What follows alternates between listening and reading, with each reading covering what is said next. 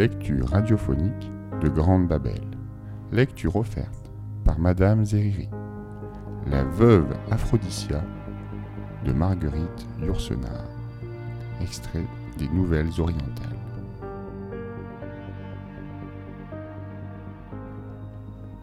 On l'appelait Costis le Rouge, parce qu'il avait les cheveux roux, parce qu'il s'était chargé la conscience d'une bonne quantité de sang versé, et surtout parce qu'il portait une veste rouge lorsqu'il descendait insolemment à la foire aux chevaux, pour obliger un paysan terrifié à lui vendre à bas prix sa meilleure monture, sous peine de s'exposer à diverses variétés de morts subites. Il avait vécu terré dans la montagne, à quelques heures de marche de son village natal, et ses méfaits s'étaient longtemps bornés à divers assassinats politiques et au rapt d'une douzaine de moutons maigres. Il aurait pu rentrer dans sa forge sans être inquiété. Mais il était de ceux qui préfèrent à tout la saveur de l'air libre et de la nourriture volée. Puis, deux ou trois meurtres de droit commun avaient mis sur le pied de guerre les paysans du village. Ils l'avaient traqué comme un loup et forcé comme un sanglier. Enfin, ils avaient réussi à s'en saisir, dans la nuit de la Saint-Georges, et on l'avait ramené au village en travers d'une selle, la gorge ouverte, comme une bête de boucherie, et les trois ou quatre jeunes gens qu'il avait entraînés dans sa vie d'aventure avaient fini comme lui, troués de balles et percés de coups de couteau. Les têtes, plantées sur des fourches, décoraient la place du village. Les corps gisaient l'un sur l'autre à la porte du cimetière. Les paysans vainqueurs festoyaient, protégés du soleil et des mouches par leurs persiennes fermées. Et la veuve du vieux Pope, que Costis avait assassiné six ans plus tôt sur un chemin désert, pleurait dans sa cuisine tout en rinçant les gobelets qu'elle venait d'offrir plein d'eau de vie aux paysans qui l'avaient vengée. La veuve Aphrodisia s'essuya les yeux et s'assit sur l'unique escabeau de la cuisine appuyant sur le rebord de la table ses deux mains, et sur ses mains son menton, qui tremblait comme celui d'une vieille femme. C'était un mercredi, et elle n'avait pas mangé depuis dimanche. Il y avait trois jours aussi qu'elle n'avait pas dormi. Ses sanglots réprimés secouaient sa poitrine, sous les plis, épais de sa robe d'étamine noire. Elle s'assoupissait malgré elle, bercée par sa propre plainte. D'un sursaut, elle se redressa. Ce n'était pas encore pour elle le moment de la sieste et de l'oubli. Pendant trois jours et trois nuits, les femmes du village avaient attendu sur la place, piaillant à chaque coup de feu répercuté par l'orage de l'écho. Et les cris d'Aphrodisia avaient jailli plus haut que ceux de ses compagnes, comme il convenait à la femme d'un personnage aussi respecté que ce vieux Pop couché depuis six ans dans sa tombe. Elle s'était trouvée mal quand les paysans étaient entrés à l'aube du troisième jour, avec leurs charges sanglantes sur une mule éreintée, et ses voisines avaient dû la ramener dans la maisonnette, où elle habitait à l'écart depuis son veuvage. Mais, sitôt revenue à elle, elle avait insisté pour offrir à boire à ses vengeurs les jambes et les mains encore tremblantes, elle s'était approchée tour à tour de chacun de ces hommes qui répandaient dans la chambre une odeur presque intolérable de cuir et de fatigue. Et comme elle n'avait pu assaisonner de poison les tranches de pain et de fromage qu'elle leur avait présentées, il lui avait fallu se contenter d'y cracher à la dérobée, en souhaitant que la lune d'automne se lève sur leur tombe. C'est à ce moment-là qu'elle aurait dû confesser toute sa vie, confondre leurs sottises ou justifier leurs pires soupçons, leur corner aux oreilles cette vérité qu'il avait été à la fois si facile et si dur de leur dissimuler pendant dix ans. Son amour pour Costis, leur première rencontre dans un chemin creux, sous un mûrier où elle s'était abritée d'une averse de grêle, et leur passion né avec la soudaineté de l'éclair par cette nuit orageuse. Son retour au village, l'âme tout agitée d'un remords, où il entrait plus d'effroi que de repentir. La semaine intolérable, où elle avait essayé de se priver de cet homme, devenu pour elle plus nécessaire que le pain et l'eau. Et sa seconde visite à Costis. Sous prétexte d'approvisionner de farine la mère du Pope qui ménageait, qui ménageait toute seule une ferme dans la montagne. Et le jupon jaune qu'elle portait en ce temps-là, et qu'ils avaient étendu sur eux en guise de couverture. Et ça avait été comme s'ils avaient couché sous un lambeau de soleil. Et la nuit, où il avait fallu se cacher dans les tables d'un caravansérail turc abandonné, et les jeunes branches de châtaignier qui lui assonnaient au passage leurs gifles de fraîcheur, et le dos courbé de Costis, la précédant sur les sentiers où le moindre mouvement trop vif risquait de déranger une vipère. Et la cicatrice, qu'elle n'avait pas remarquée le premier jour et qui serpentait sur sa nuque. Et les regards cupides et fous qu'il jetait sur elle comme sur un précieux objet volé. Et son corps solide d'homme, habitué à vivre à la dure, et son rire qui la rassurait, et la façon bien à lui qu'il avait dans l'amour de balbutier son nom. Elle se leva et poussa d'un grand geste le mur blanc où bourdonnaient deux ou trois mouches.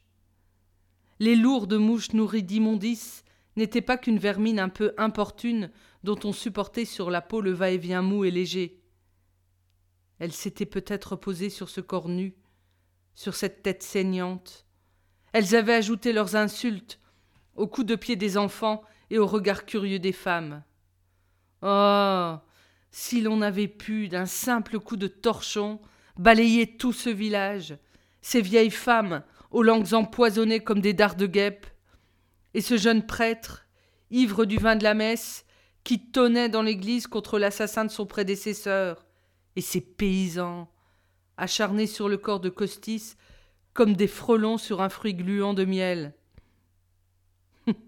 Il n'imaginait pas que le deuil d'Aphrodisia pût avoir d'autre objet que ce vieux pop couché depuis six ans dans le coin le plus honorable du cimetière. Elle n'avait pu leur crier qu'elle se souciait de la vie de ce pompeux ivrogne, comme du banc de bois du cabinet au fond du jardin. Et pourtant, malgré ses ronflements qui l'empêchaient de dormir et sa façon de se racler la gorge, elle le regrettait presque, ce vieillard crédule et vain qui s'était laissé duper, puis terrorisé avec l'exagération comique d'un de ces jaloux qui font rire sur l'écran des montreurs d'ombre. Il avait ajouté un élément de farce au drame de son amour. Et ça avait été bon d'étrangler les poulets du pop que Costis emporterait sous sa veste, les soirs où il se glissait à la dérobée jusqu'au presbytère, et d'accuser ensuite les renards de ce larcin. Et ça avait été même bon.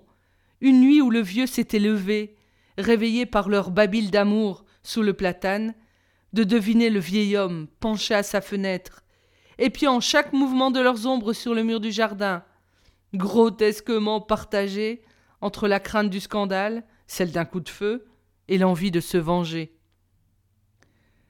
La seule chose qu'Aphrodisia eut à reprocher à Costis, c'était précisément le meurtre de ce vieillard, qui servait malgré lui de couverture à leurs amours.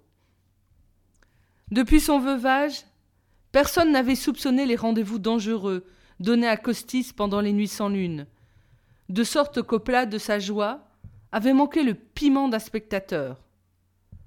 Quand les yeux méfiants des matrones s'étaient posés sur la taille alourdie de la jeune femme, elle s'était tout au plus imaginé que la veuve du pop s'était laissée séduire par un marchand ambulant, par un ouvrier de ferme, comme si ces gens-là étaient de ceux avec qui Aphrodisia eût consenti à coucher.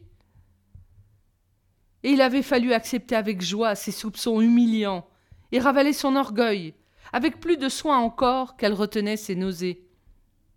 Et lorsqu'elle l'avait revu, quelques semaines plus tard, le ventre plat sous ses jupons lâches, toutes s'étaient demandé ce qu'Aphrodisia avait bien pu faire pour se débarrasser si facilement de son fardeau.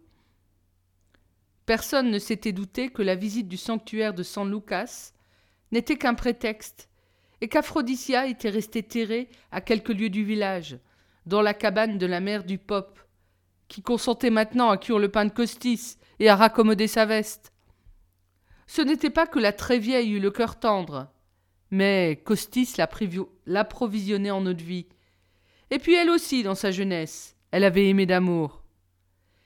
Et c'était là que l'enfant était venu au monde, et qu'il avait fallu l'étouffer entre deux paillasses, faible et nu comme un chaton nouveau-né, sans avoir pris la peine de le laver après sa naissance.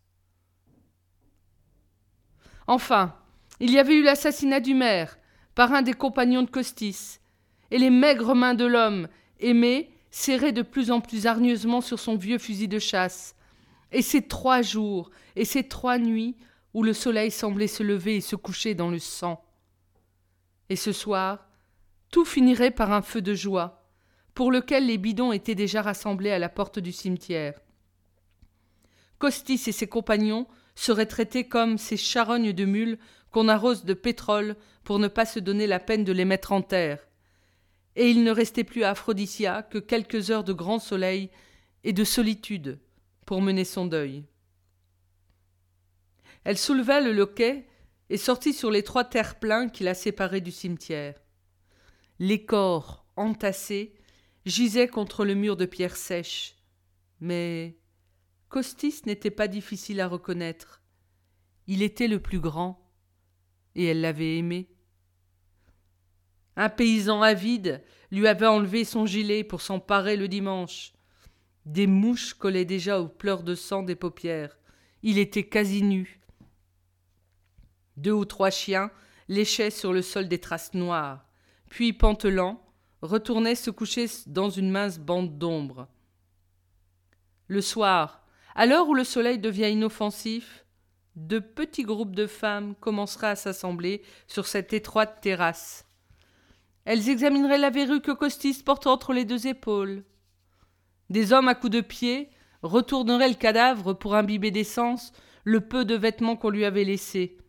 On déboucherait les bidons avec la grosse joie de vendangeurs débondant un fût. Aphrodisia toucha la manche déchirée de la chemise qu'elle avait cousue de ses propres mains pour l'offrir à Costis en guise de cadeau de Pâques, et reconnut soudain son nom gravé par Costis au creux du bras gauche. Si d'autres yeux que les siens tombaient sur ces lettres maladroitement tracées en pleine peau, la vérité illuminerait brusquement leurs esprits, comme les flammes de l'essence commençant à danser sur le mur du cimetière. Elle se vit lapidée, ensevelie sous les pierres. Elle ne pouvait pourtant pas arracher ce bras, qu'il accusait avec tant de tendresse, ou chauffer des fers pour oblitérer ces marques qui la perdaient. Elle ne pouvait pourtant pas infliger une blessure à ce corps qui avait déjà tant saigné. Les couronnes de fer blanc qui encombraient la tombe du pope Étienne miroitaient de l'autre côté du mur bas de l'enclos consacré. Et ce monticule bossué lui rappela brusquement le ventre adipeux du vieillard. Après son veuvage, on avait relégué la veuve du défunt pope dans cette cahute à deux pas du cimetière. Elle ne se plaignait pas de vivre dans ce lieu isolé où ne poussaient que des tombes.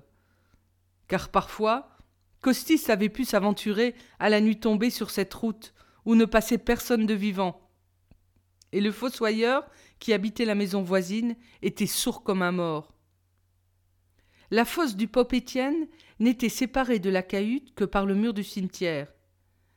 Et ils avaient eu l'impression de continuer leur caresse à la barbe du fantôme. Aujourd'hui, cette même solitude allait permettre à Aphrodisia de réaliser un projet digne de sa vie de stratagème et d'imprudence. Et poussant la barrière de bois éclatée par le soleil, elle s'empara de la pelle et de la pioche du fossoyeur. La terre était sèche et dure, et la sueur d'Aphrodisia coulait plus abondante que n'avaient été ses larmes. De temps à autre, la pelle sonnait sur une pierre. Mais ce bruit dans ce lieu désert n'alerterait personne, et le village tout entier dormait après avoir mangé. Enfin, elle entendit sous la pioche le son sec du vieux bois, et la bière du pop, plus fragile qu'une table de guitare, se fendit sous la poussée, révélant le peu d'os et de chasubles fripés qui restaient du vieillard.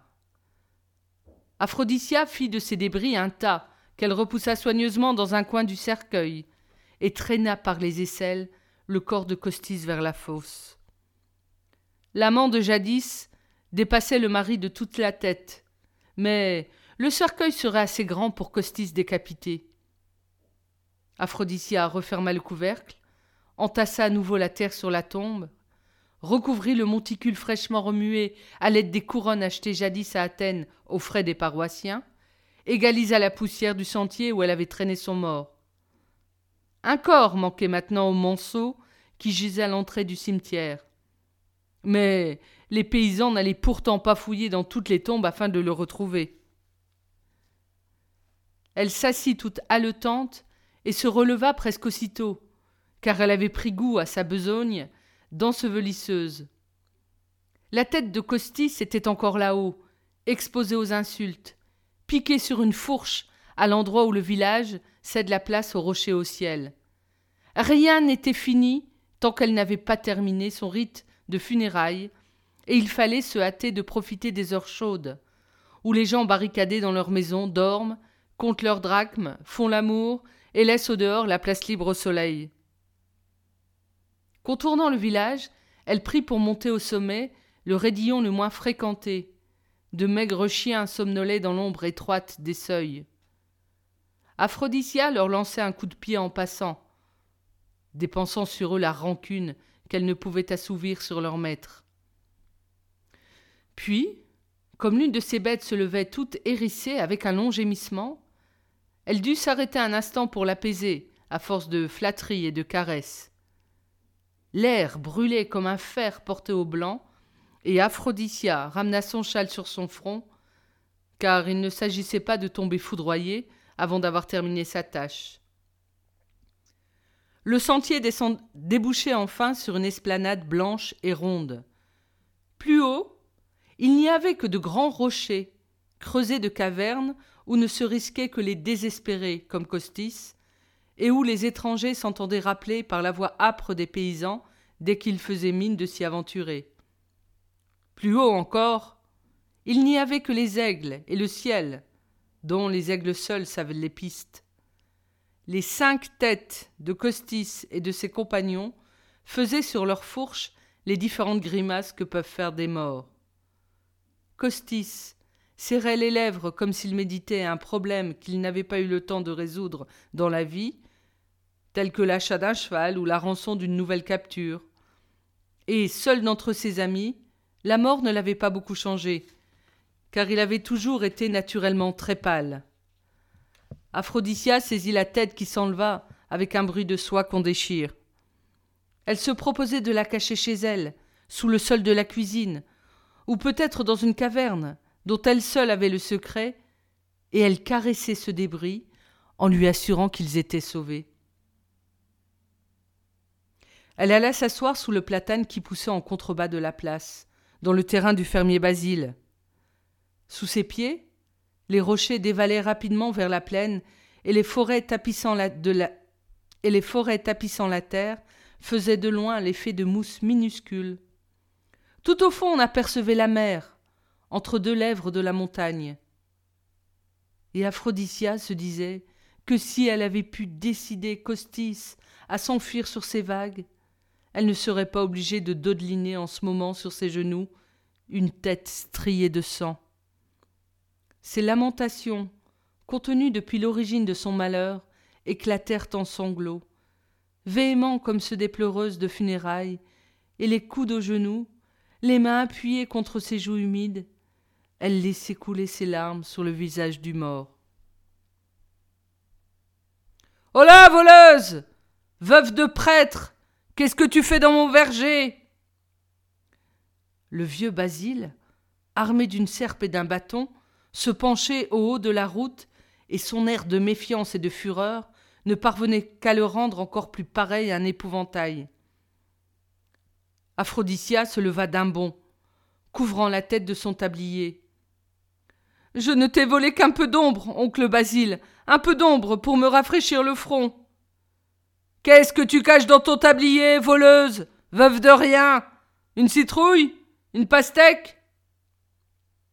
Je suis pauvre, oncle Basile, et je n'ai pris qu'une pastèque bien rouge, rien qu'une pastèque rouge, avec des grains noirs au fond. Montre-moi ça, menteuse Espèce de taupe noire Et rends-moi ce que tu m'as volé Le vieux Basile s'engagea sur la pente, en brandissant son bâton. Aphrodisia se mit à courir du côté du précipice, tenant dans les mains les coins de son tablier.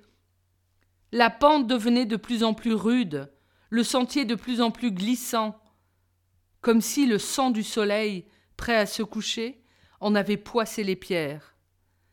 Depuis longtemps, Basile s'était arrêté et hurlait à pleine voix pour avertir la fuyarde de revenir en arrière. Le sentier n'était plus qu'une piste, et la piste un éboulis de rochers. Aphrodisia l'entendait, mais de ses paroles déchiquetées par le vent, elle ne comprenait que la nécessité d'échapper au village, au mensonge, à la lourde hypocrisie, au long châtiment d'être un jour une vieille femme qui n'est plus aimée. Une pierre enfin se détacha sous son pied, tomba au fond du précipice comme pour lui montrer la route. Et la veuve Aphrodisia plongea dans l'abîme et dans le soir, emportant avec elle la tête barbouillée de sang.